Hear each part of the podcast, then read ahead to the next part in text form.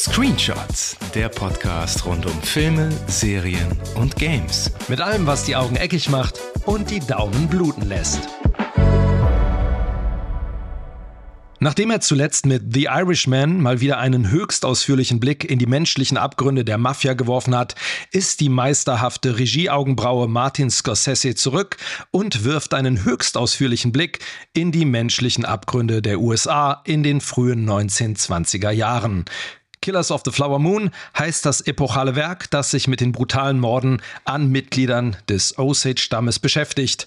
Mit 200 Millionen Dollar, die Marvel-Fan Scorsese bei der Apfelernte verdient hat und den Schwergewichten De Niro und DiCaprio als ölgeile Dreckschweine auf der Leinwand, können die Oscars ja eigentlich bereits vorpoliert werden, oder? Oder ist dieses spannende und überaus düstere Kapitel in der Geschichte Amerikas zum fast vierstündigen Schnarchfest geworden? Wir kommen quasi direkt aus dem Kino und lassen euch an unseren Popcorn-geschwängerten Worten teilhaben. Achtung, Spoiler. Ich bin Philipp. Und ich bin Lukas. Und wie immer besprechen wir erst ein paar Fakten ich würde mal bei der Spielzeit anfangen, die hast du ja auch schon erwähnt, die ist äh, bei sagenhaften 206 mhm. Minuten. Also ich ungefähr selbe Spieldauer wie The Irishman schon. Der Film hat eine FSK von 12, was für Scorsese-Filme meistens sehr ungewöhnlich ist. Ausgenommen jetzt mal Hugo Cabret und so. Regie hat natürlich Martin Scorsese geführt. Das Drehbuch hat er auch mitgeschrieben, zusammen mit Eric Roth. Ist auch kein unbekannter Drehbuchautor, der hat den Oscar damals für Forrest Gump zum Beispiel bekommen. Äh, Musik arbeitet er wieder mit Robbie Robertson zusammen. Das ist einer aus The Band, mit dem hat er auch schon einen Film gemacht und der hat auch schon die Musik zu The Irishman und Shutter Island gemacht. Den Schnitt natürlich Thelma Schoonmaker, seine langjährige Partnerin im Schneideraum seit den 80er Jahren. Ich glaube, wie ein wilder Stier war ihr erster, ihre erste Kollaboration. Und Kamera hat Rodrigo Prieto geführt. Der hat unter anderem mit ihm schon Wolf of Wall Street und The Irishman gemacht und zuletzt auch Barbie. Und der Film wurde mhm. auch wieder auf ähm, klassischem Film gedreht und das hat man auch wieder sehr stark gesehen, fand ich. Der Film wurde produziert von Scorsese und DiCaprio und im Verleih, also im Kinoverleih von Paramount und äh, Apple TV Plus hat natürlich das meiste an Produktionskosten dazu beigesteuert und dementsprechend kommt der Film dann auch. Es gibt noch keinen offiziellen Veröffentlichungstermin von Apple TV Plus, aber ich denke jetzt so in den nächsten paar Wochen wird er dann da erscheinen, weil der wird ja auch nur ein, leider eine kurze Zeit im Kino zu sehen sein. Das Budget ist auch äh, 200 Millionen US-Dollar, ganz schön hoch. Ähm, davon hat allein mhm. äh, DiCaprio 30 Millionen abgezwackt, was natürlich auch nicht gerade wenig ist. Und ja, der Cast. In der Hauptrolle hätten wir äh, Leonardo DiCaprio als Ernest Burkhardt. Das ist schon die sechste Zusammenarbeit mit Scorsese. Dann haben wir Robert De Niro als William Hale. Das ist die elfte Zusammenarbeit mit Scorsese. Wir haben Lily Gladstone als Molly Burkhardt. Jesse Plemons als Tom White. Brandon Fraser als W.S. Hamilton. John Lithgow als Staatsanwalt Lee Ward. Dann hätten wir noch Tentu Cardinal als Lizzie Q. Und zu guter Letzt äh, DiCaprios Bruder, Brian Burkhardt, gespielt von Scott Shepard. Und ich habe mir die ganze Zeit gedacht, den kennst du doch irgendwo her. Hast du ihn erkannt? Scott Shepard? Nee, der sagte mir nichts. Der amüsante Kannibale aus The Last of Us Folge 8, der David. Ach, der, der ah, okay, der, ja, ja, genau. Der freundlich-unfreundliche Kannibale. Genau. Ja, stimmt, stimmt. Und das ist unser grober Cast. Es ist bei all den Scorsese-Filmen das erste Zusammentreffen von DiCaprio und De Niro, von seinen, ja, von den Schauspielern, mit denen er, kann man so sagen, am äh, liebsten zusammengearbeitet hat oder zusammenarbeitet. Wollen wir kurz über die Handlung sprechen? Äh, ja, können wir machen. Ich habe das ja quasi schon so ganz grob in meinem Intro erwähnt, dass es darum geht, dass ähm, der Stamm der Osage Natives ähm, ja, dezimiert wird, wenn man es mal so ausdrücken möchte, ermordet wird nach und nach, weil dieser Stamm Öl äh, gefunden hat in, in ganz großen Mengen und zwar auf dem Land, das ihnen sozusagen zugewiesen wurde, weil es eigentlich nichts wert ist und sich dadurch die Machtverhältnisse oder die Reichtumsverhältnisse total gekehrt haben und die Osage Natives auf einmal zu den reichsten Menschen der Welt gehören. Und äh, ja, und sich dann, wie der Film das, um das mal vorwegzunehmen, sehr schön im Intro darstellt, über ein Newsreel, äh, sich auf einmal in Pelze, in Schmuck kleiden, äh, mit teuren Autos rumfahren und sich von den Weißen chauffieren lassen. Und wie gesagt, nach und nach werden diese Osage-Stämmigen ähm, ermordet. Aufgrund ihres Reichtums und äh, weil die Weißen gerne an die Ländereien ran möchten. Und das Ganze wird, ja, das kann man eigentlich schon mal direkt als Spoiler raushauen, weil es direkt klar wird. Das Ganze wird fingiert von Robert De Niro beziehungsweise King Hale, so ein Großgrundbesitzer, Rinderzüchter, ja, der nach und nach versucht halt an die ganzen Ländereien ranzukommen und dafür auch seinen, wie man schon mal sagen kann, ziemlich dummen Neffen, ja, dafür einzusetzen. Den höchst naiven Ernest. Und da werden wir wahrscheinlich auch noch drüber reden, wie naiv, wie dumm ist er wirklich. Und ähm, ja, aber das ist so im Großen und Ganzen die Story, die ja auf einer wahren Begebenheit basiert. Und der Film basiert ja auch auf einem Buch, auf einem Roman. Genau, von 2017, Killers of the Flower Moon, The Osage Murders and the Birth of the FBI mhm. von David Gran. Ja. Und da hat sich dann äh, nach, nach Erscheinen des, des Buches hat sich Paramount recht schnell die Rechte gesichert. Und Apple TV äh, dann die Produktionsrechte dementsprechend. Was ja ganz äh, ja. interessant ist, ist ja dieser inhaltliche Wechsel im, im Drehbuch. Ähm, mhm. sollte ja ursprünglich so ein True Crime Thriller werden. Das ist er ja überhaupt nicht geworden dann letztlich, äh, denn die, die Hauptrolle sollte eigentlich eher, und das sagt, das suggeriert ja auch schon der Titel des Buches, Birth of the FBI. Das FBI mhm. steckt quasi noch in den Kinderschuhen und die Rolle, die Jesse Plemons dann übernommen hat, also den Ermittler Tom White, die sollte ursprünglich äh, DiCaprio spielen. Ja. Aber da die Rolle dann irgendwie doch nicht so groß war im ersten Drehbuchentwurf, hat dann DiCaprio gesagt, nee, die möchte ich dann doch bitte doch nicht spielen. Ich möchte mehr ähm, den Ernest Burkhardt spielen und der Fokus sollte dann doch mehr auf die Osage Nation ähm, äh, gerichtet werden. Und äh, die Rolle des Ermittlers wurde dann ja reduziert. Und dementsprechend ja. hat dann äh, Jesse Plemons dann halt nur eine, leider nur eine sehr kleine Rolle. Mhm. Aber das ist ja, soweit ich das verstanden habe, im Buch auch eher so ein klassisches oder klassischer Whodunit-Roman, dass man am Anfang auch noch nicht genau weiß, wer die Morde begeht. Und das ist mhm. im Film ja von Anfang an glasklar, wer die Drahtzieher sind, wer die Bösewichte sind. Und ähm, vielleicht können wir ja da mal direkt ansetzen. Ähm, wie, wie hat dir diese, dieser Blickwinkel gefallen? Das ist eine schwierige Frage, weil mhm.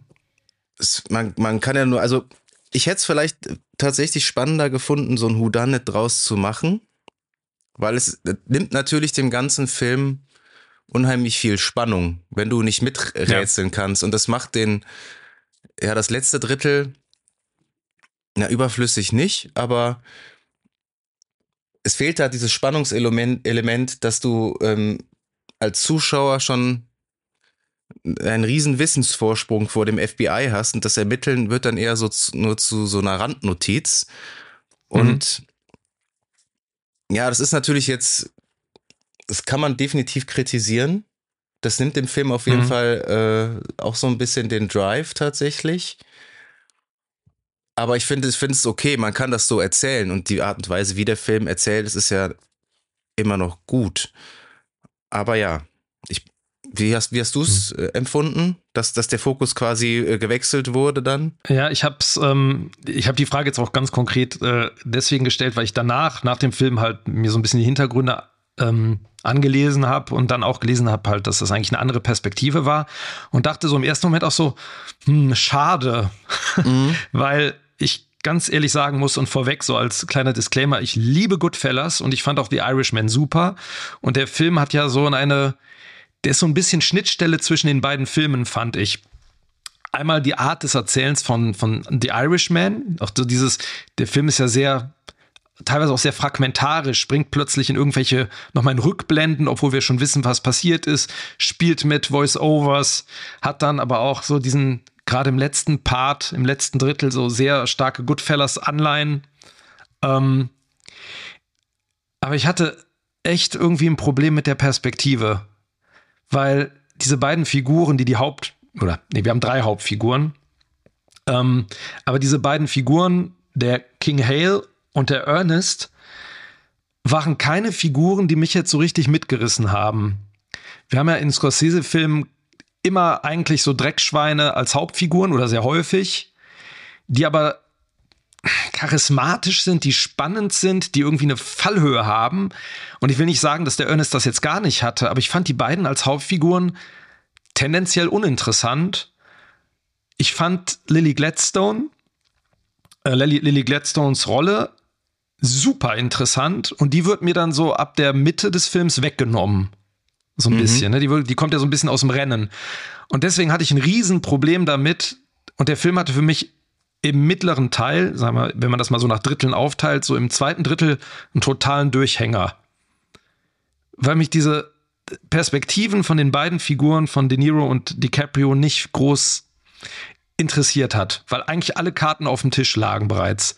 Und für mich. Und deswegen dachte ich so, wenn man diese andere Perspektive, die vielleicht auch nicht originell gewesen wäre, wenn man jetzt gesagt hätte, ein Ermittler kommt dahin und wir arbeiten aber damit Rückblenden und nach und nach öffnet sich so das Ganze, wie verkommen diese Stadt ist, wie verkommen wirklich alle Leute da sind, wäre vielleicht spannender gewesen im zweiten Drittel.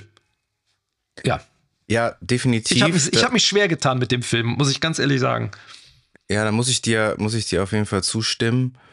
Ich, es wird ja super viel auf der Spielfilmlänge rumgeritten und das finde ich wird dem Film überhaupt mhm. nicht gerecht und das ist auch irgendwie, finde ich, ein,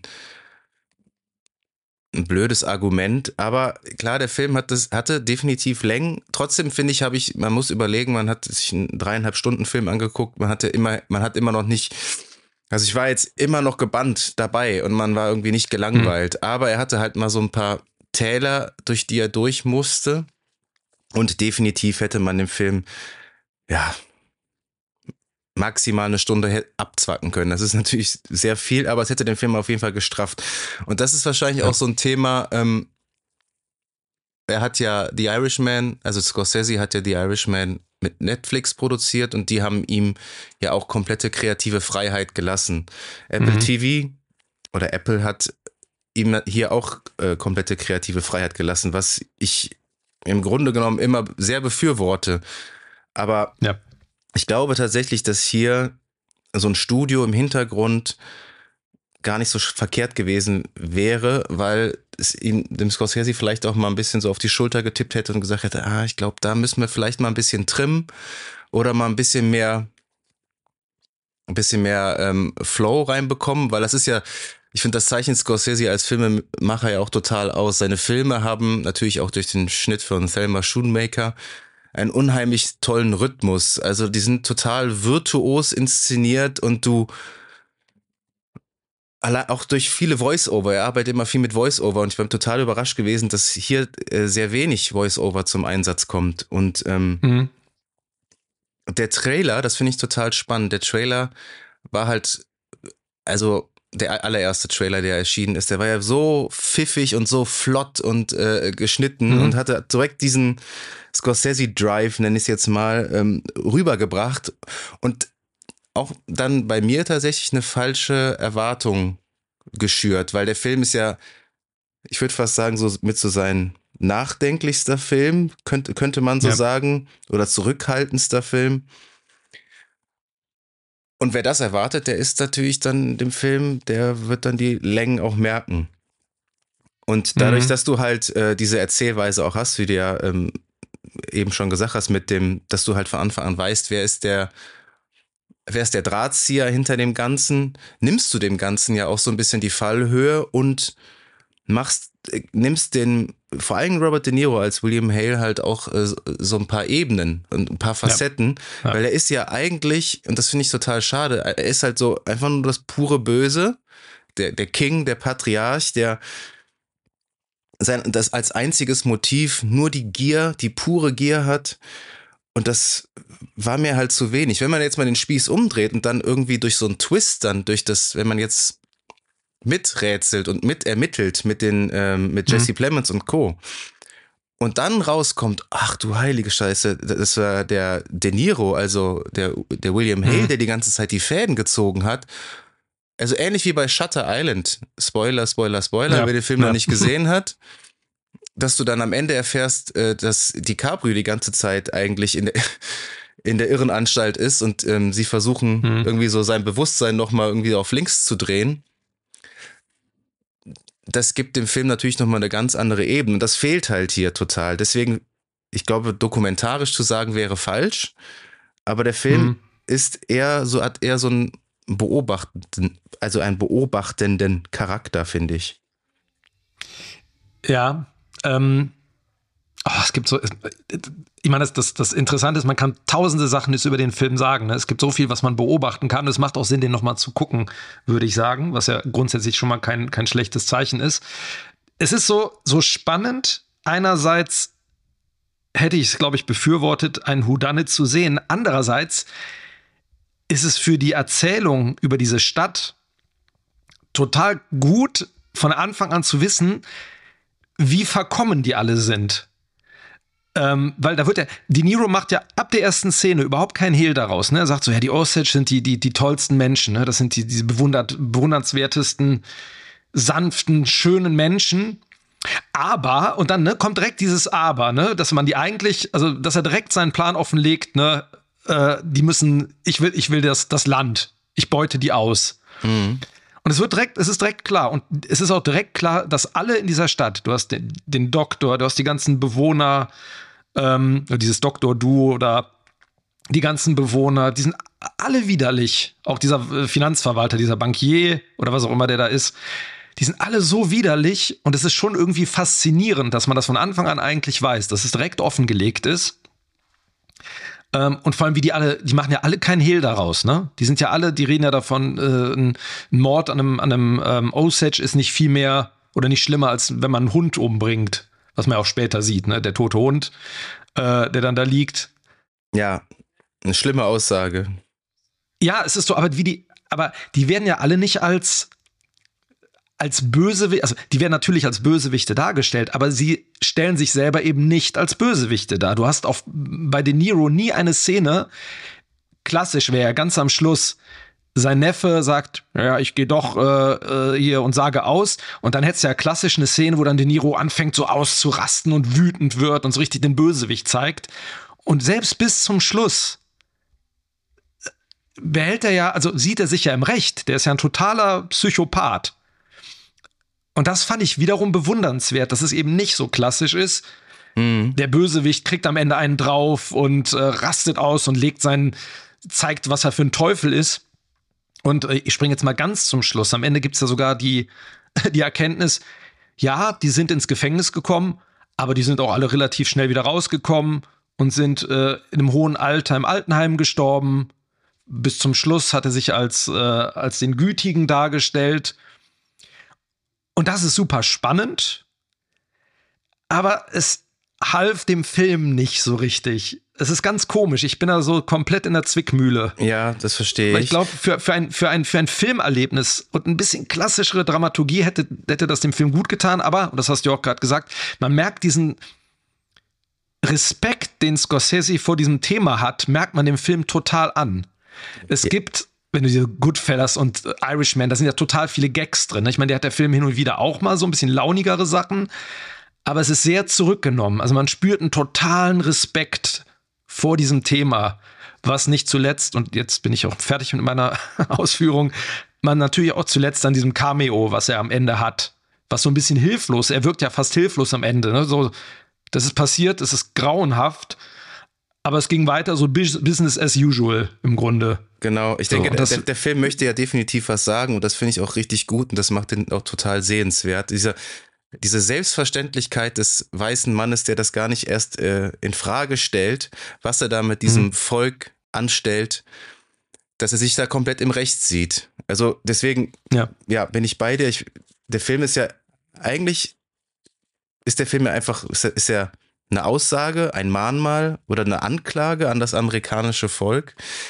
Ich, mhm. ich glaube, das möchte der Film sein. Gar nicht diese klassische, also diese klassische Dramaturgie, die man häufig aus Filmen kennt, dass du diese Dreiaktstruktur hast. Und der hat ja eigentlich so ein recht äh, wenig Ausschläge auch. Also, was, was ich, was ich mhm. verwunderlich fand, und das haben alle Scorsese-Filme, das hatte auch The Irishman. Ähm, das ist jetzt natürlich kein äh, spricht jetzt vielleicht nicht für The Killers of the Flower Moon, aber der hat jetzt, Killers mhm. of the mhm. Flower Moon hatte keine Szene, wo ich sage so, boah, die war so gut, die gucke ich mhm. mir direkt nochmal ja. an. Und okay, da kann ich direkt was von meiner Liste streichen. Absolut. Absolut, ja. Ich, äh, mir, mir fehlte total, das Thema gibt das natürlich auch nicht her, aber ich meine, die anderen Themen, die Scorsese sonst so behandelt hat, sind ja eigentlich auch im Kern sehr ernst, aber er bricht es ja immer mit, mit humorvollen Szenen auf. Mhm. Eben bei Goodfellas, sie haben gerade einen im Kofferraum abgeschlachtet, muss man ja wirklich so sagen, und dann begraben.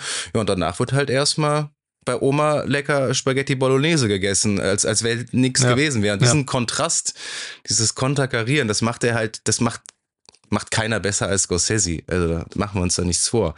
Und das mhm. macht er halt hier eben nicht. Und du, und du hast halt diese eine Szene ist mir im Gedächtnis geblieben, wo DiCaprio ähm, die Molly da so rund macht, weil sie sich äh, zuerst weigern möchte, das äh, Insulin weiterzunehmen. Mhm. Und er, sie, er sich dann so darüber aufregt. Das fand ich, fand ich auch stark geschrieben und stark gespielt von DiCaprio. Aber die ist mir ja. noch so im Gedächtnis geblieben.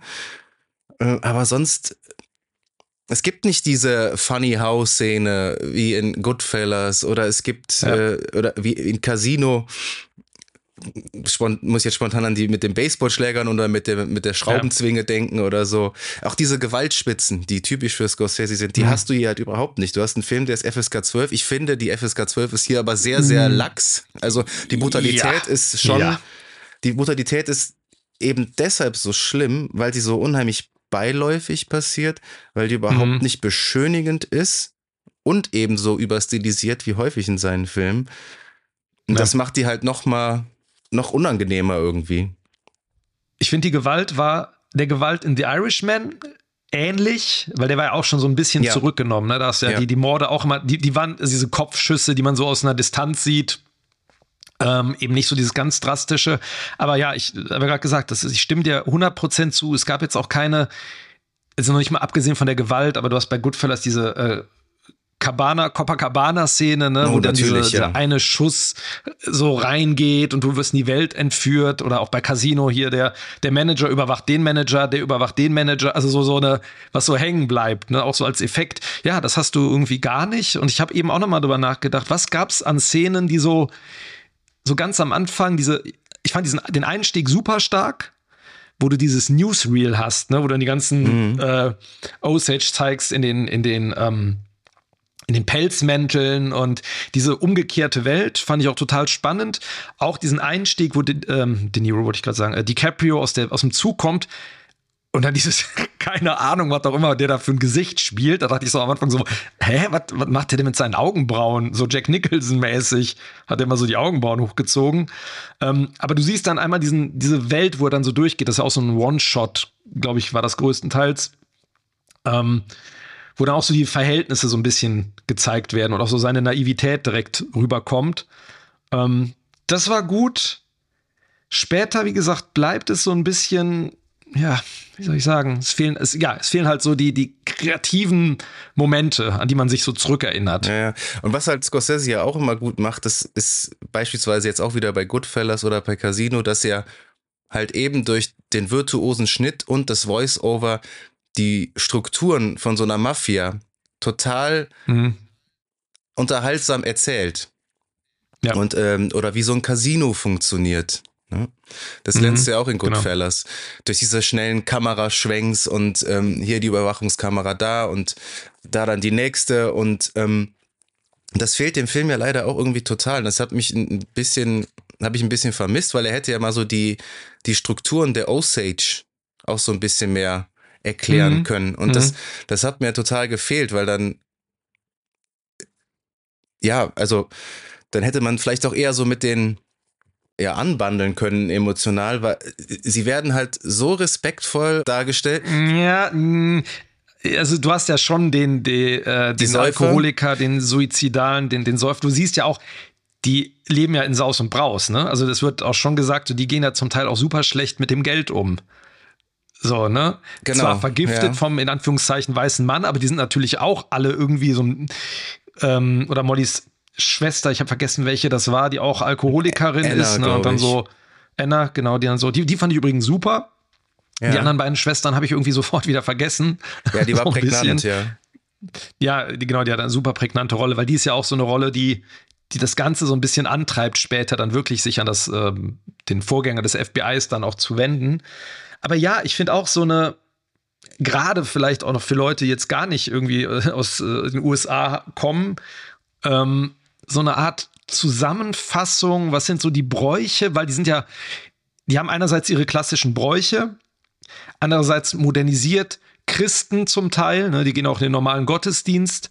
Und da wäre es interessant gewesen, so ein bisschen mehr über die Hintergründe dieses Volkes auch zu erfahren. Und ich finde, das wurde wohl auch kritisiert, dann zum Teil von den Osage-Stämmigen, ähm, die dann sogar am Film mitgewirkt haben. Es wurde gesagt, man wolle diese Perspektive des Stammes einnehmen, aber eigentlich ist es ja gar nicht so richtig die Perspektive des Stammes. Die wird zwar so ein bisschen durch Molly dargestellt, aber eigentlich sind wir so stark bei, bei Ernest als, als Hauptfigur, ähm, eben weil die Molly irgendwann weggenommen wird im Ende des zweiten Aktes. Ja, dass es eigentlich schön gewesen wäre, mehr über diese Leute zu wissen.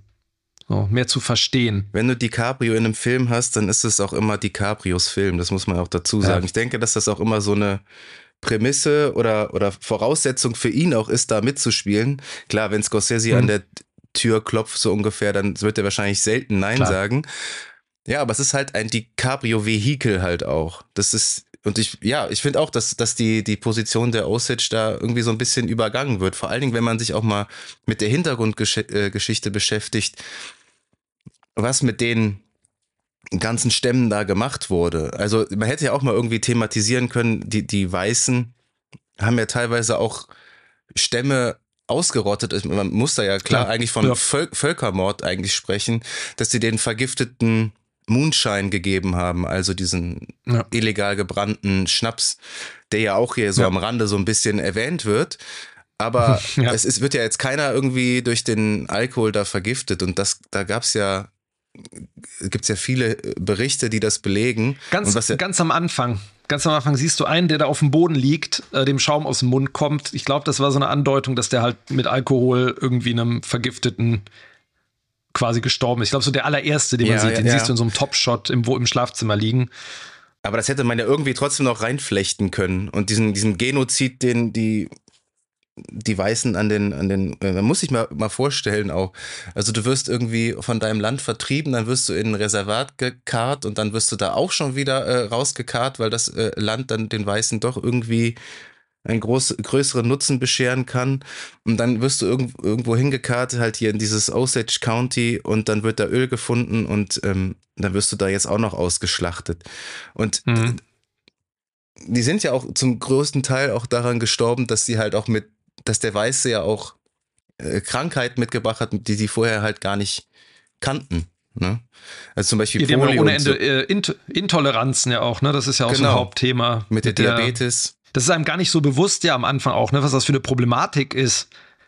Also, das ist sowas überhaupt, dass das, dass das Thema ist, aber es ist natürlich total klar, ne? Irgendwie, dann gibt es irgendwelche Intoleranzen, die können bestimmte Sachen nicht vertragen, pfeifen sich aber natürlich alles rein, ne? Auch weil sie jetzt diesen Lebenswandel. Genau, diesen Lebensstil der Weißen haben die ja nie gelebt. Ne? Also äh, Alkohol und ja. Süßkram und, ne? und all, all, so, all so ein Kram. Und ja, ich finde das, find das ganz, ganz, ganz schrecklich. Ähm, aber es wird durch den Film es wird schon klar, natürlich, aber nicht so explizit. Also äh, wenn man sich im Nachhinein dann nochmal informiert, wird einem das große Ganze nochmal bewusster, würde ich jetzt vielleicht sagen. Und das mhm. hätte, hätte der Film vielleicht auch noch ein bisschen mehr herausarbeiten können. Ja, ich hätte mich wirklich darüber gefreut, wenn, wenn, ähm, äh, nicht Lily, ähm, also Lily Gladstone, wenn Molly die Hauptfigur gewesen wäre, die zentrale. Also ist sie ja auch ein bisschen, aber wenn man ihrem Blick mehr gefolgt wäre und sie das so ein bisschen aufdeckt, aufschlüsselt, klar, du brauchst am Ende diesen Part, wo sie dann äh, sozusagen, das heißt sozusagen, wo sie vergiftet wird. Ähm, aber ich fand sie so, so toll als Figur. Man guckte ja so gerne zu. Ne? Die hat ja so eine, so einen Charme, ne? so diese Mischung. Sie weiß ja auch ein Stück, weil sie sagt ja auch, DiCaprio ist ein Kojote. Es ist hier schon ganz klar irgendwie, was er will, aber die lässt sich trotzdem auf diese Sache ein. Ja, aber trotzdem habe ich mich die ganze Zeit gefragt, warum hinterfragt die nicht dieses ewige Insulin geben und stellt das mal, also setzt das mal das ab. Hab, genau, das und das habe ich ab. mich auch gefragt. ich denke, dem, dem Ernest, also die, ja. ist, ist das nicht bewusst, dass er sie da unbewusst äh, vergiftet. Das ist ihm, dafür ist er einfach auch zu naiv und zu dumm. Also ich würde ihm das jetzt nicht ankreiden. Aber ich meine, die anderen Morde oder die Auftragsmorde, mhm. er gibt, eigentlich ist er nur der verlängerte Arm von William.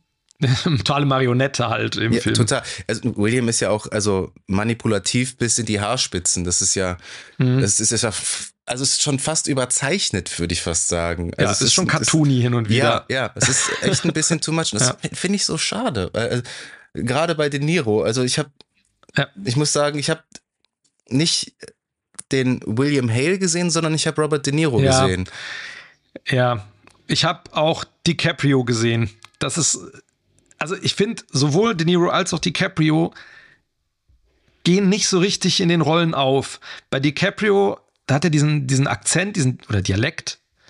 Aber irgendwie sehe ich DiCaprio, der einen Dialekt spricht. Der hat dann dieses Kinn nur nach vorne und hat dann diese Augenbrauen und hat diese Frisur, aber er ist irgendwie in der Verkleidung drin. Und das ist bei De Niro sonst nie so richtig gewesen. Der, der, der verschmilzt immer. Und das war in dem Film, fand ich jetzt auch nicht so stark. Es war De Niro. Das, ja, aber bei ja. DiCaprio würde ich dir ein bisschen widersprechen. Also da, ich finde, der okay. ist schon sehr in seiner Rolle aufgegangen und ich finde, der war auch sehr stark. Wir haben ihn ja im O-Ton gesehen. Mhm. Ich finde, er hat den Ex äh, Akzent auch glaubwürdig rübergebracht. Es ist natürlich auch immer schwierig. Du, DiCaprio ist halt so ein, so ein Filmstar. Ähm, ich bin jetzt nicht der, der aller, allergrößte Fan. Ich finde, meistens mhm. nimmt er halt auch so Rollen an, die so purer Oscar-Bait sind, jetzt wie The Revenant, ja. wo er sich einfach nur einen abspielt und dann wirklich nur so bettelt, so jetzt gib mir endlich diesen verdammten Oscar. Mhm. Ähm, mhm. da hat er definitiv schon bessere Rollen gespielt. Aber ich fand ihn hier wirklich äh, schon, schon großartig. Ich finde diese Naivität, diese Dummheit bringt er mhm. schon, schon sehr glaubwürdig rüber. Und was, er ist ja ähm, schon in Anführungszeichen entstellt. Äh, mit seiner, ja. mit seiner grauenhaften äh, Potschnitt, äh, Mittelscheitelfrisur ja. und ähm, ja, ich denke, der hat ja ein Gebiss bekommen also jetzt ja. sind auf, auf keinen Fall seine so echten graue, Zähne. krumme Zähne. Und so krumme Zähne, ja. Und dadurch hat er natürlich auch schon mal eine ganz andere Mundpartie. Ähm, mhm. Ähm, das finde ich, hat ihm, hat ihm nochmal eine ganz gute Facette äh, gebracht. Ich musste tatsächlich stellenweise an Marlon, an Marlon Brando ja. in äh, The Godfather denken. Nur, dass er halt nicht diese Wattebäusche im Mund hatte, sondern diese mhm. Zahnprothese dann wahrscheinlich. Ja. Aber mir hat er wirklich gut gefallen, vor allem im Zusammenspiel mit Lily äh, Gladstone, also mit Molly. Also ich habe dem das total abgekauft, dass er sie auch ernsthaft liebt. Aber er ist halt so total zerrissen zwischen seinem Onkel und der Liebe äh, mhm. äh, zu Molly. Also, aber er ist halt einfach zu dumm, das alles irgendwie das große Ganze zu sehen. Und ich finde, diese, diese, diese Naivität, äh, dieser eine Blick mhm. am Ende, wenn ähm, er so er so hilfesuchend dann sagt, wo Molly ihn fragt, was hast du mir da äh, für ein äh, Medikament gegeben? Und er, er fragt ja schon fast dann so, äh, ja, Insulin. ne? Also, mhm. ja, ist einfach eine hohle Fritte. Das ist eine sehr tragische Figur. Also ich, ich gebe dir recht, was das Schauspiel angeht. Also ich finde nicht, dass er das irgendwie overacted oder so. Ich finde, das ist alles gut. Ich habe ich, ich, ich hab manchmal das Gefühl, auf mich wirkt er oft ein bisschen verkleidet. So, ich, ich komme, also ich sehe ihn immer halt ein bisschen. Ich sehe immer DiCaprio so ein bisschen dahinter, aber ich fand trotzdem, dass er das als Rolle, er hat das, er hat das gut gemacht. Und ich finde auch, dass man ihm das abnimmt, vor allem in den späteren Szenen, ne, wo es dann um was geht, wo er unter Druck gerät. Das hat dann immer total Spaß gemacht, ne? Diese Szene, die du auch eben erwähnt hast, wo er sie so total zusammenstaucht mit dem Insulin. Ähm, ich bin ich teile das nicht so ganz, was die Figur angeht, diese Naivität. Ich glaube schon, dass er, oder so hatte ich das Gefühl, dass er da doch, insgeheim weiß er das schon.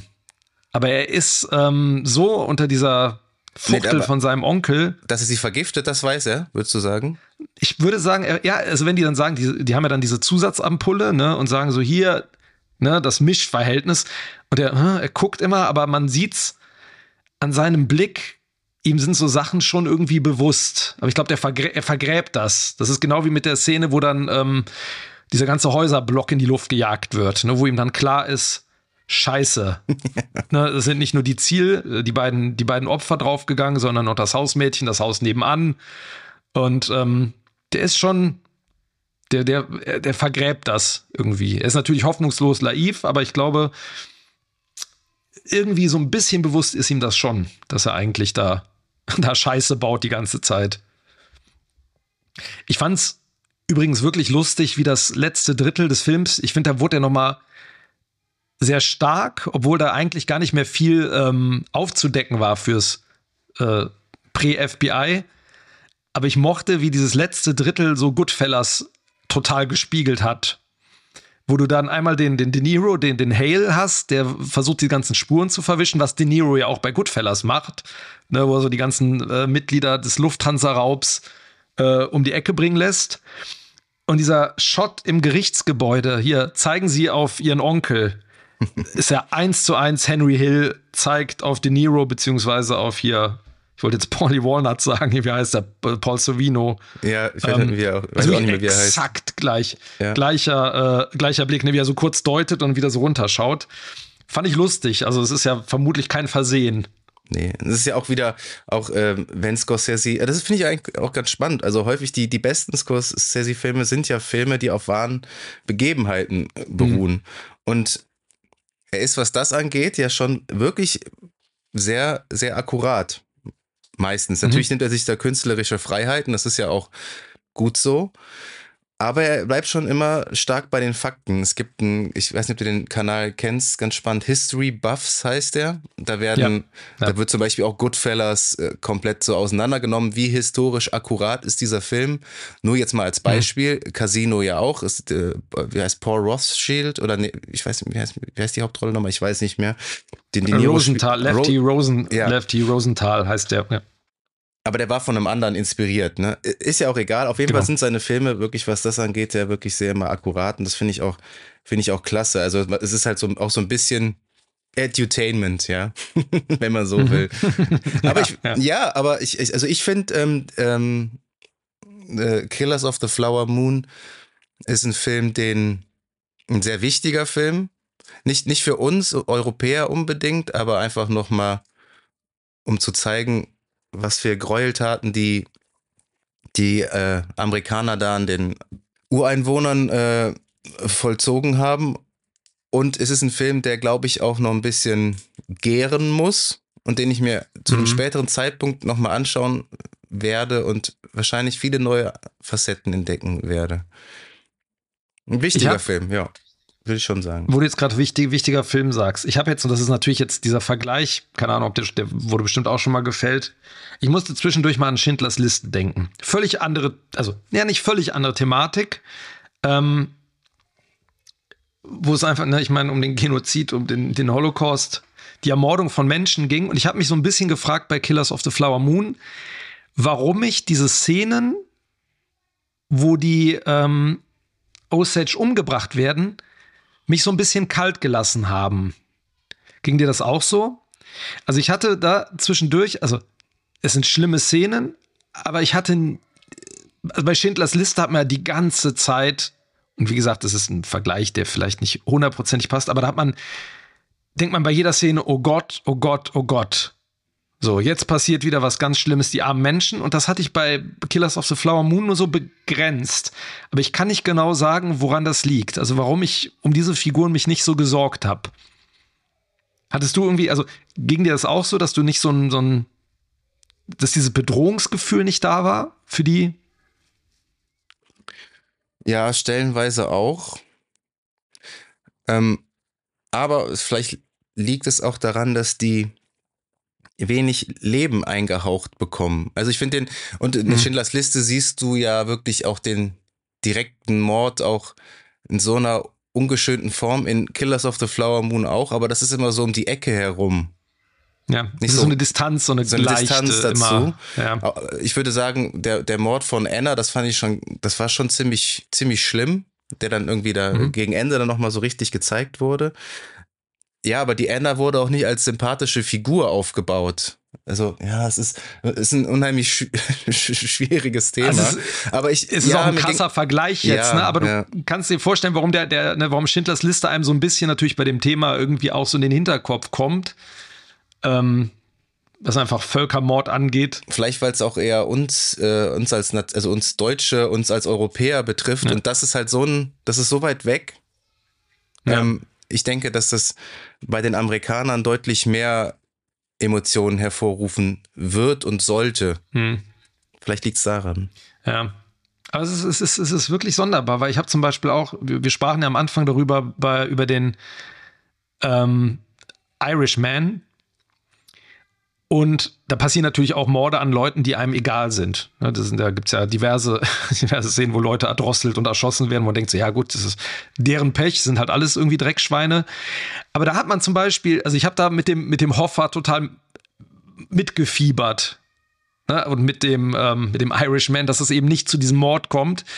Und dieses Gefühl hatte ich in dem Film nie so richtig. Ich es hat immer, es blieb immer so eine Distanz. Man hofft natürlich, dass Molly überlebt und man atmet ja auch ein bisschen auf, wenn am Ende dann die, die Good Guys sozusagen kommen ja, vom definitiv, FBI. Definitiv, definitiv, ja. Ne? wo dann, da können wir auch gleich mal drüber sprechen, über diese Figuren, wo dann Jesse Plemons das erste Mal so als, der wirkt ja auch ein bisschen naiv. Das ist ja so seine, seine Rolle, mit der er da reinkommt. Ne? So, ja, ich habe mal mit dem gesprochen, der hat mich da eingeschickt und, ah, ja, ich weiß doch auch nicht. Aber es ist auch so ein bisschen äh, der Schauspielstil von Clemens. Nein, nein, genau, das, das meine ich. Das ist, sein, das ist die Rolle, die diese Figur, ja, genau, aber das ist natürlich auch seine Rolle als, also er ist ja, er steht ja über den Dingen, er weiß ja schon total viel. Man atmet schon auf, wenn die kommen. Aber es ist nie so, dass ich so, das, dass ich Angst um Figuren hatte, bis auf Lilly. So. Ähm, ich denke, das hat Scorsese aber auch ganz bewusst gemacht, ähm, jetzt vor allen Dingen bei, dass du jetzt Angst um DiCaprio und De Niro hast, weil Mhm. Weil er sie auch nicht so, nicht. er möchte sie auch nicht so zeichnen. Also ich glaube, das ist nicht wie bei Goodfellas, dass er sie trotzdem irgendwie noch als ja, liebenswerte Drecksschweine inszeniert, mhm. sondern der, der nimmt den ja wirklich alles, was die irgendwie sympathisch machen könnte. Also vor allen Dingen De Niro. Ja. Und bei DiCaprio denkt man immer nur die ganze Zeit so, ähm, wach auf. Das ist eigentlich so, was man denkt. Man hat keine Angst, man denkt, ey, jetzt sag doch mal deinem Onkel, unterschreib diesen scheiß Vertrag nicht, sag deinem Onkel mal die Meinung. Sag aus vor Gericht. Das ist ja eigentlich das. Ne? Man will ja, dass der so zumindest am Ende mal irgendwie, tu einmal was Richtiges. So. Ne? Das ist ja eigentlich so seine, sein Bogen, den man hofft, der am Ende dann auch so in Erfüllung geht, dann leider durch den Tod des, des eigenen Kindes. Ja, und die Rolle von De Niro ist halt äh, durch den Drehbuchwechsel halt das eigentlich das größte Opfer, weil in seiner Rolle so viel mhm. hätte drinstecken können. Ja. Ähm, weil er ja auch sich vor den, äh, er spricht die Sprache der Osage, er kümmert sich aber das ist ja alles nur Show. Und wenn du das, ja. du weißt ja, dass das Show ist, weil du genau schon seine Motive kennst. Und das nimmt ihm halt unheimlich viel. Also der Rolle nimmt das unheimlich ja. viel. Das finde ich, ja. finde ich, wenn du schon so ein Schwergewicht wie äh, Robert De Niro hast, finde ich das super schade. Und ja, finde ich echt einfach schade. Also De Niro ist ein bisschen verschenkt dann, ja. Ich glaube auch, wenn man das so aufgeblättert hätte nach und nach und er ist, also wenn man ihn auch so, klar ist das eine Rolle, wo man vielleicht dann noch schnell hinterkommen würde, ähm, weil man natürlich denkt, der ist so nett und der ist so gütig und der nette Onkel, da stimmt doch was nicht. Aber wenn sich das so aufgeblättert hätte nach und nach, man hätte das vielleicht so mit Zeitsprüngen erzählt, mal die Perspektive, mal die, vielleicht wäre es interessant gewesen, ja. Mhm.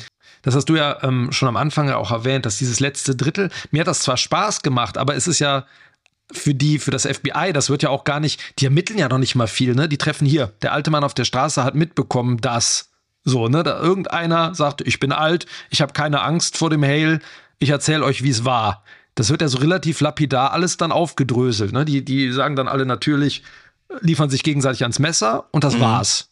So, ne? Super simpel. Im Grunde. Aber was ich schön fand, war einfach diese Zusammenstellung des, des FBI-Teams. So, ne, da hast du dann auch den Native, ne, der dann so tut, als wollte er seine seine Wurzeln herausfinden in der Gegend, ist aber eigentlich ein FBI-Beamter. Du hast den, der da so tut, als wäre er so ein Finanztyp. Und das hat dann irgendwie, es hat Bock gemacht, diese neuen Figuren mal so am Ende dann da reinzunehmen, die dann so aufräumen in der Stadt und dann auch nochmal, die sind ja selber so ein bisschen äh, schockiert, was das für ein Moloch ist, ne, dass da wirklich alle irgendwie drinstecken und allen ist es egal. Mhm. So. Ja. ja. Aber ich würde jetzt äh, mal die These aufstellen, dass der Film als weil er ist ja von Apple TV produziert und die produzieren ja auch grandiose Serien. Mhm. Ich glaube, dass der Film als Serie besser aufgehoben wäre.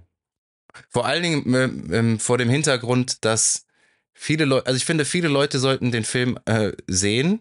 Einfach weil es ein handwerklich top gemachter Film ist, weil es ein Scorsese-Film ist, weil der Film auch was Wichtiges zu sagen hat. Aber ich, allein die Spielzeit schreckt schon viele Leute ab. Ich weiß, ich habe in meinem Freundeskreis gebetsmühlenartig The Irishman empfohlen und alle so, oh, was der lang, oh nee. Aber wenn du das in eine Serie aufdröselst, ja. wären die Leute, glaube ich, eher bei der Stange geblieben. Und du hättest halt auch noch mehr erzählen können. Du hättest viel mehr ja. mit den Figuren anfangen können. Aber gut, warum sollte Scorsese jetzt auf einmal eine Serie produzieren? Ja. Vielleicht eine ver verpasste Chance. Ja, vielleicht. Also hätte man sagen können, dann gibt es irgendwie Kapitel Anna, Kapitel Lily, Kapitel, also dass du über jede Figur mehr erstmal erfährst. Also was sind die Hintergründe, was sind die Probleme auch im Stamm selber. Da hätte man auch mehr die Hintergründe zu den, den Osage vielleicht. Ja, es hätte vielleicht, dann hätte aber, glaube ich, noch, da hätte man vielleicht den Whodunit tatsächlich auch einsetzen müssen. Auf jeden Weil, wenn Fall. du, glaube ich, über so eine, so eine Spielzeit einfach von Anfang an weißt, ja, okay, ne, so, das sind die Bösen, ähm, dann guckst du ja nach drei Folgen irgendwie nicht mehr, willst ja nur wissen, wie wird es aufgelöst am Ende. So. Aber ja, vielleicht, vielleicht. Ich muss, muss sagen, ich hatte beim Irishman den äh, fand ich kurzweiliger insgesamt, aber einfach weil die Thematik natürlich auch ein bisschen, da kannst, die das ist alles mehr auf Krawall gebürstet in dem Fall. Ähm, da fand ich, ich fand übrigens, das fand ich bei The Irishman auch, der hat ja geile Nebenfiguren und ich fand auch hier diese ganzen kleinen Rollen, wie die besetzt waren. Ja, aber das ist, ist ja eigentlich in jedem Scorsese-Film so. Ja. Ja, aber hier war das auch wieder mit Ausnahme, der eine. Eine Ausnahme, ja. sorry. Äh, Brandon Fraser ja. fand ich komplett überflüssig. So, ja, überflüssig und total ablenkend. Ja. Das war eine totale Ablenkung. Vielleicht ist das natürlich jetzt Pech, dass The Whale da so diese äh, vorher so Wellen geschlagen hat. Boah, das ist auch ein gutes Wortspiel. ja, ja, ganz bewusst. ähm, nein, und dann aber wirklich, du merkst es auch im Kino, so, so Leute so, ha, ha, so, also, ja, kenne ich. Und der hat mich auch, John Lithgow gar nicht, da habe ich dich auch gefragt, ist der das überhaupt? Dann fiel mir das irgendwann so. Aber mhm. ja, Brandon Fraser total. Weil der auch dieses Schauspiel, der hat jetzt nicht super schlecht gespielt, aber das war auch so ein, so ein großes Schauspiel dann, ja, was er dann gemacht ja. hat als Anwalt. Ja, fand ich auch so, huh. Weil gerade alle anderen, und ich habe ah, ich hab vergessen, wie dieser, dieser Schauspieler hieß, da gab es ja einen, der so ein kaputtes Auge hatte, der dann auch so Morde für die begangen hat. Ja. Der immer hier äh, sagen, hier, such mal den und der soll das dann machen, ne? Der, der, der immer so als Bindeglied. Hat. Der keinen Bock drauf hatte und den, den fand ich so geil. Der Typ mit seinen acht Kindern. Ja. Der war, der hat so geil gespielt, diese Rolle, diese, ich fand diese Figur auch super interessant, weil der, klar, der ist auch ein Dreckschwein und der, der, für den ist das Morden auch so, ja aber der wirkte, der hatte so eine, so eine Last, merkte man dem an. Der war ja völlig fertig, ne? Wurde es von allen so rumgeschubst. Weißt du, Und den fand ich toll. Ja, der hat mich total an jedwede Rolle in Red Dead Redemption erinnert. Absolut, absolut, ja.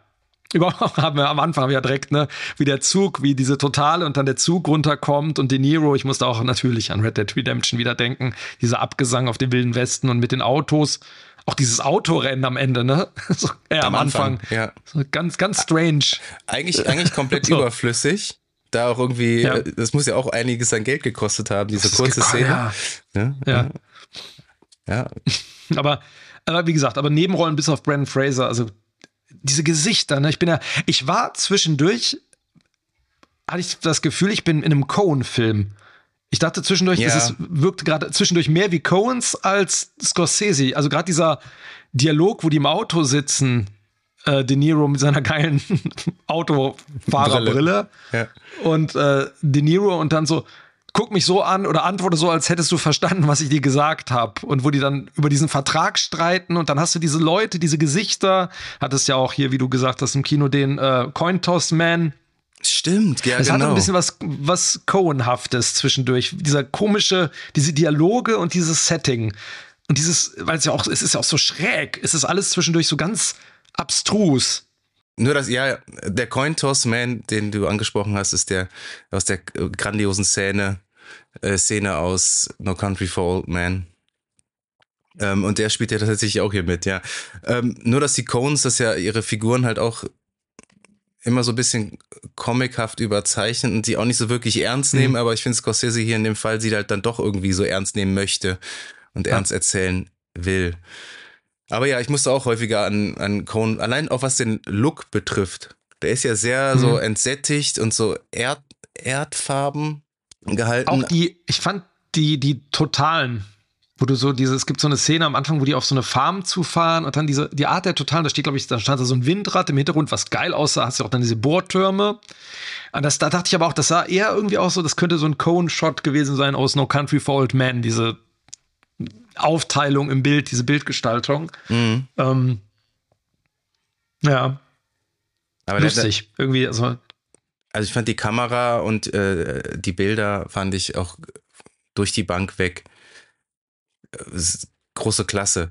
Was im Film natürlich mhm. dann dementsprechend gefehlt hat, war einfach diese, du hast wenig, du hast viele ähm, stehende Einstellungen, also du hast wenig Bewegung auch. Mhm. Das hast du jetzt in, mhm. in, in, anderen Scores, also jetzt mal, wenn wir es mal ganz auf die Spitze treiben wollen, Wolf of Wall Street oder so, wo die Kamera teilweise ja. da durch die Szenerie ja. da fliegt und und umherschwebt und und und. Ähm, das hast du ja halt hier auch überhaupt nicht. Äh, man, man, könnte schon fast sagen, dass Scorsese so ein bisschen das ist so lustig, mit 80 Jahren erwachsen geworden ist oder Erwachsener erzählen möchte. Das ist, ich finde, ja. das trifft schon äh, auf, das traf auf The Irishman äh, schon so zur Hälfte zu, aber hier noch viel mehr, mhm. finde ich. Es hat zum Teil was, und das ist vielleicht doch, also jetzt meine Theorie, es hat was Kammerspielhaftes zum Teil, also Theaterhaftes. Ähm, Durch das Ende? Und ich meine, das Ende ist ja dann ne, dieses alte Radio-Hörspiel auf einer Bühne vorgetragen, was mir super gut gefallen hat. Ich dachte für einen Moment, finde ich das doof, aber ich fand es ziemlich gut. Ich fand das auch ähm, grandios. Da, da, können wir gleich nochmal gesondert einmal drüber sprechen, weil eigentlich, was ich eigentlich sagen wollte, also Kammerspiel. Ähm, aber es gab eine Szene, die fand ich faszinierend, wo der Hale sein ähm, vorher versichertes Grundstück abfackelt. Ähm, und De Niro ist dann mit Molly im, im Haus und vor den Fenstern siehst du nur die Flammen. Aber die Flammen wirkten auf mich so, ja, so künstlich. Also als wäre es bewusst künstlich und De Niro ist so am Schwitzen und wird die ganze Zeit, wird ja über den Film immer verstärkt von Fliegen um, äh, umkämpft. Ne? Du hast im so, der Haut immer versucht, immer diese Fliegen wegzuhauen. Nee, das macht DiCaprio. Und ich dachte so, äh, die, äh, die, genau, DiCaprio. Und in dieser Szene auch wieder. Und dann hat er da dieses Feuer. Und ich dachte so, ey, das ist jetzt so ist der jetzt in der, er ist in der Hölle. So. Das war, ich fand, das war eine geile, das war eine geile Szene, weil diese Flammen irgendwie so künstlich, so nah am Fenster waren. Mhm. Und die ist bei mir so, so optisch hängen geblieben. Ich so, ja, das ist jetzt echt wie so, er ist jetzt so in die Hölle abgestiegen und äh, auch diese Fliegen, die er nicht mehr los wird. So der Tod ist um ihn rum, er ist verrottet, wie auch immer. Ähm, das fand ich stark. Und sie ist ja auch, ne, und äh, Molly ist total am Schwitzen und diese, das war, also da der Zug am Ende noch mal fand ich schön an, so im letzten Drittel. Das hat mir irgendwie ganz gut gefallen. Wie gesagt, wenn die, die Mitte ein bisschen weniger, ein bisschen geraffter, ein bisschen schneller, hätte gut getan. Ja. Also das Ende, ich muss auch sagen, diese, ja. diese Radio-Bühnenshow, das fand ich erstmal eine total kreative Art und Weise, weil jetzt in Goodfellas hast du, glaube ich, einfach nur so Credits, die drüber laufen, die dann so ein bisschen erzählen, was im äh, Zeugenschutzprogramm mit Henry Hill dann passiert ist. Und hier wird das halt durch, durch diese Radiobühnenshow aufgearbeitet. Und das fand ich mhm. super, super klasse. Und ähm, super kreativ super, auch. Ja, ja. Ähm, und da hatte ich dann tatsächlich auch Entenpelle, als dann Scorsese sich es nicht hat nehmen lassen, das letzte Wort im Film zu sprechen. Ich meine, er hat ja schon häufig immer Cameos in seinen Rollen gespielt. Ja. Also legendär diese Rolle in Taxi Driver, wo er einen von den ähm, Psycho. diesen Psycho da hinten auf der Rückbank spielt. Aber da muss ich sagen, hatte ich echt Entenpelle, weil ich ähm, ja, ich, ich vergöttere diesen Regisseur. Ich finde, das ist ein, äh, ein, ganz toller, visionärer Regisseur. Und die Art und Weise, wie er da mhm. quasi ins Publikum gesprochen hat, das hat mich auf jeden Fall äh, sehr berührt. Auch, ähm, mhm. wo er dann sagt, dass ähm, kein Wort über die Morde erwähnt wurde, mhm. als äh, ähm, dann Molly Burkhardt im Alter oder 1937 oder so mhm. äh, an Diabetes dann gestorben ist. Wie so eine äh, Randnotiz. 50 Jahren auch, ne? Eine, genau, ja. eine absolute Randnotiz. Und ähm, ja, dann hast du als, ja, kann man sehen, als so als respektvolles, respektvoller Ausklang halt noch mal diese, diesen Drohnenschuss von den, ich denke, das waren Osage in der Gegenwart, oder? So hatte ich das verstanden. Da, auch da kam bei mir irgendwie ein bisschen Schindlers Liste-Vibes dann, dann genau. äh, hoch ja, ja, mit ja, den Steinen am Ende, Stimmt, die niedergelegt werden auf dem Grab von Oskar Schindler. Ich fand, was ich so, ich hatte auch so ein bisschen Gänsehaut und ich fand, das war, das ist ja total ernüchternd, was er erzählt. Ne? Du siehst ja in seinem Gesicht auch, die sind alle freigekommen, die haben alle ein gutes Leben gehabt. Äh, sie ist viel zu früh gestorben, es wurde nicht erwähnt. Und eigentlich ist ja, das der Kern eigentlich des ist es so ein, so ein, so ein hilflos, also so eine Hilflosigkeit, ne? Ey, grauenhaft, was da passiert ist und eigentlich hat es niemanden wirklich interessiert, es ist nie aufgearbeitet worden und gibt es immer noch. So, das ist so, ja, es, ist, es war, fand ich auch ein total starker Moment, vor allem, weil das vorher so ein bisschen humorig ist, ne, mit diesen Sounds, die die dann machen und äh, das dann so nachsprechen. Aber ich fand auch dieses letzte Bild, wo die dann so eine Art, die bilden ja fast wie so eine Blume am Ende, ne? Du da so diesen Kern aus vier Leuten und dann so diese, die da drumherum gegangen sind, als so wie so Blüten.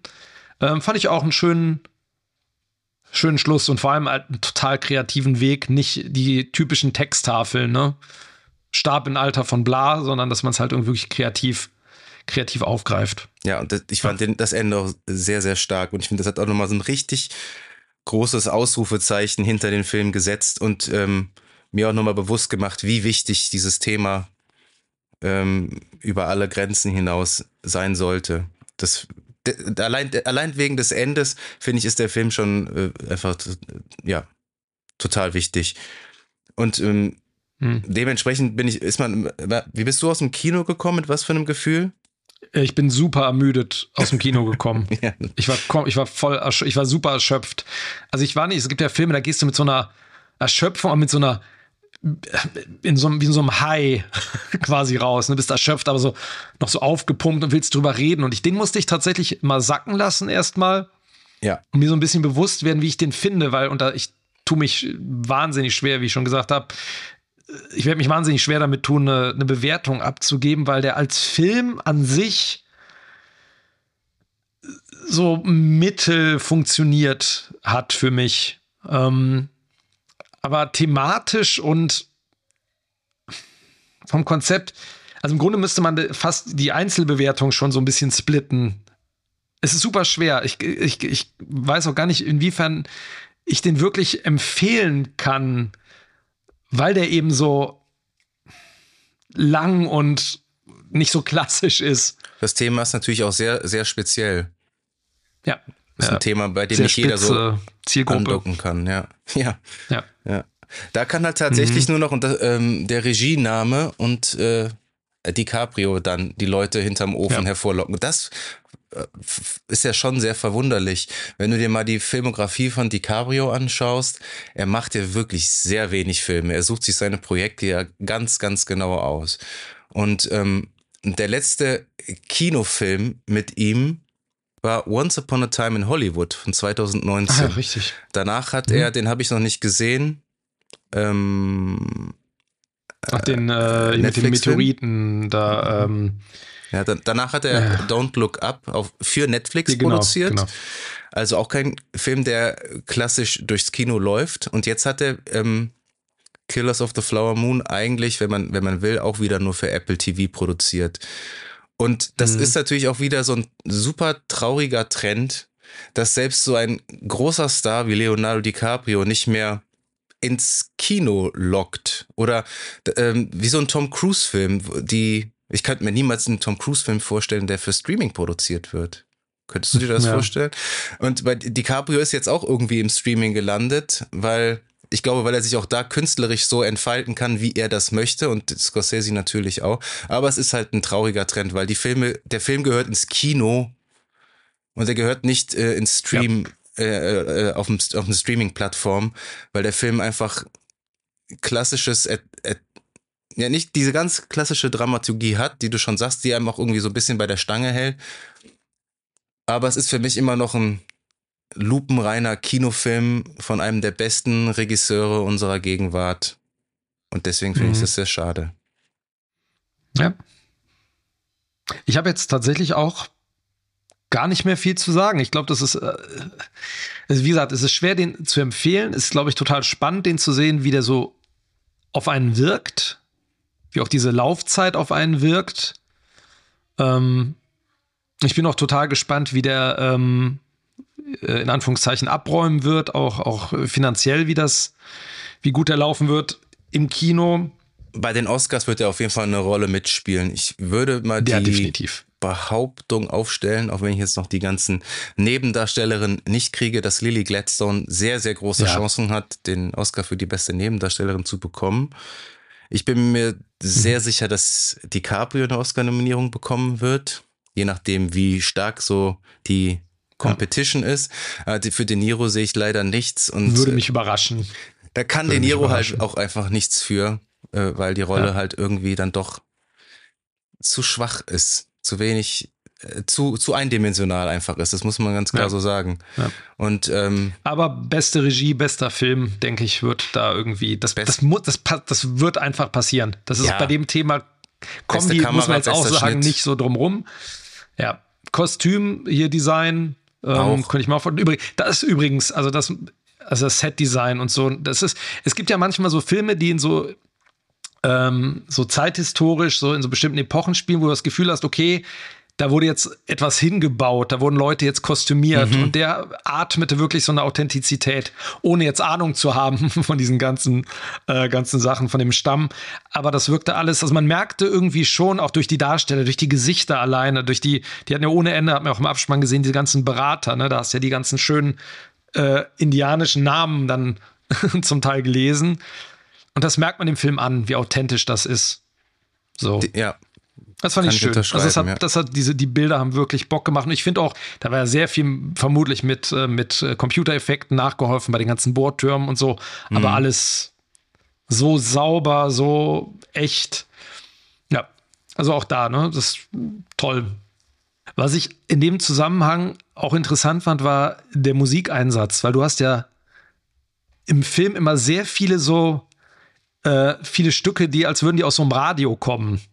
Ne, du hast ganz, oder Radio oder so Plattenspieler, immer irgendwelche welche Songs, die immer so gepaart sind, zwischendurch dann mit so, ich nehme mal so Osage-Klängen, Gesängen. mhm. Ist dir die Musik irgendwie, ist die irgendwie bei dir ähm, hängen geblieben, irgendwie speziell? Es gab ja jetzt nicht so ein Thema wie zum beim, Ir- beim Irishman, ne? da hat es ja immer wieder dieses Thema, dieses, ja, das so ein bisschen jazzig war, schwere, bluesig. genau, bräsige, schwere Thema. Ja. Gab es jetzt hier nicht. Nee, ist mir bei The Irishman tatsächlich auch besser in Erinnerung geblieben, auch beim ersten Sehen dann schon. Ähm, Mhm. Ja, der hat ja, der, der bricht ja gerne dann so die Zeitebene mit seiner Musikwahl, dass dann jetzt in so einem äh, Epos aus den 1920er Jahren auf einmal ja, jetzt nicht Popmusik läuft, aber was, was in die Zeit auf keinen Fall reinpasst. Das hat er ja hier auch Ja. stellenweise wieder mit drin. Mhm. Aber sie ist mir jetzt weder negativ noch positiv aufgefallen. Er arbeitet ja eigentlich auch nie so mit klassischen äh, Scores, Scores. ne? Arbeitet er ja nie eigentlich. Obwohl er ja Marty Scorsese heißt, ne? Also ähnlich wie, ja, ähnlich wie Tarantino ja auch. Mhm. Ich ähm, könnte mir auch vorstellen, dass das auch hier dem Thema so ein bisschen geschuldet ist, dass diese, dieses leichte, dieses beschwingte, was ja immer diese Mafia-Sachen da dann auch, auch ausmacht, hier nicht gepasst hätte, ähm, um sowas zu untermalen. Das war ihm dann vielleicht doch zu, es wäre zu, ja, wie soll ich sagen, zu locker gewesen in dem Fall. Ähm, aber ich fand das, der hat, in dem Film, Film war wirklich viel so ähm, diegetische Musik, die irgendwie aus irgendwelchen Plattenspielern immer lief, ne, in, den, in den ganzen Läden oder in den, in den Häusern. Ähm, aber ja, ich finde auch, ist so ein bisschen, ähm, war so ein bisschen hinten angestellt. So, ja, und jetzt kommt die ganz, ganz schwere Bewertung. Das ist, boah, super schwierig. Ich glaube, den Film kann man vielleicht in ein paar Jahren nochmal besser bewerten, aber wir haben jetzt, jetzt eingeführt mit der Bewertung, mit den Shots äh, Ja, jetzt kommen wir da nicht mehr vergeben. raus. Ne? Jetzt kommen wir aus der Nummer nicht mehr raus. Ähm, und Also ich muss ich deswegen, den Taschenrechner schwingen. okay, ich, ich schwinge gar nichts. Ich zücke Ich, trotzdem ich versuche es mathematisch zu machen. mathematisch. Ja. Ich entscheide nach Gefühl und ich finde, der Film war immer noch sehr stark. Ich finde, das ist ein sehr wichtiger Film.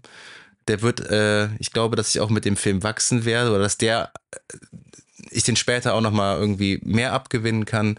Und wenn ich jetzt ähm, äh, eine Wertung von 1 bis 10 Shots vergeben muss, dann Mhm. gebe ich dem Film 8 von 10 Shots.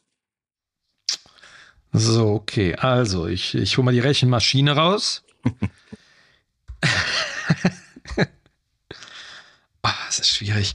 Also, so gefühlt, warte mal, so durch drei, eins im Sinn. Also ich würde wahrscheinlich bei einer sieben landen. So ungefähr aufgerechnet. Ich mhm. finde, die Mitte zieht den schon. Also ich dachte in der Mitte im Kino wirklich zwischendurch so, oh, jetzt komm jetzt, ja, ja, jetzt haben wir aber alles äh, gesehen und jetzt wiederholt sich das ein bisschen. Ich würde bei einer sieben landen. Es wäre interessant, wenn man den nochmal sieht. Aber ich glaube einfach, weil die Schauwerte, weil Lily Gladstone super ist, das Ende und der, der Einstieg sind toll. Aber es ist nichts wie Goodfellas, was natürlich so einer meiner absoluten Favorites ist. Ähm, es ist nicht originell genug, aber ich, ich würde so eine 7 wäre so, würde ich landen. Wie gesagt, da wäre interessant bei einem erneuten Schauen, ähm, wo man da landet, ja. Wunderbar. Eine freundliche, eine freundliche 7. Gut, dann wären wir auch am Ende der, der Folge und wenn euch die Folge gefallen hat, dann abonniert uns auch auf allen gängigen Plattformen, wo ihr den Podcast so hört. Empfehlt uns euren Freunden und schaut auch mal auf Instagram vorbei. Da posten wir auch zum Beispiel jetzt auch zu diesem Film wieder Kills Us of the Flower Moon haben wir uns angeguckt. War vielleicht, war vielleicht der falsche Film. Nee, war doch schon richtig. Aber Genau, da heißen wir, da findet ihr uns unter screen-shots-podcast. Folgt uns doch da auch mal gern und bleibt da auf dem Laufenden. Und ja, jetzt stehen wieder spannende Filme vor uns und welche das äh, sein werden, da müsst ihr einfach dabei bleiben. Aktiviert die Glocke, damit ihr das auch garantiert nicht verpasst. Und ja, da bleibt uns eigentlich nicht mehr viel zu sagen, außer ihr werdet noch von uns hören.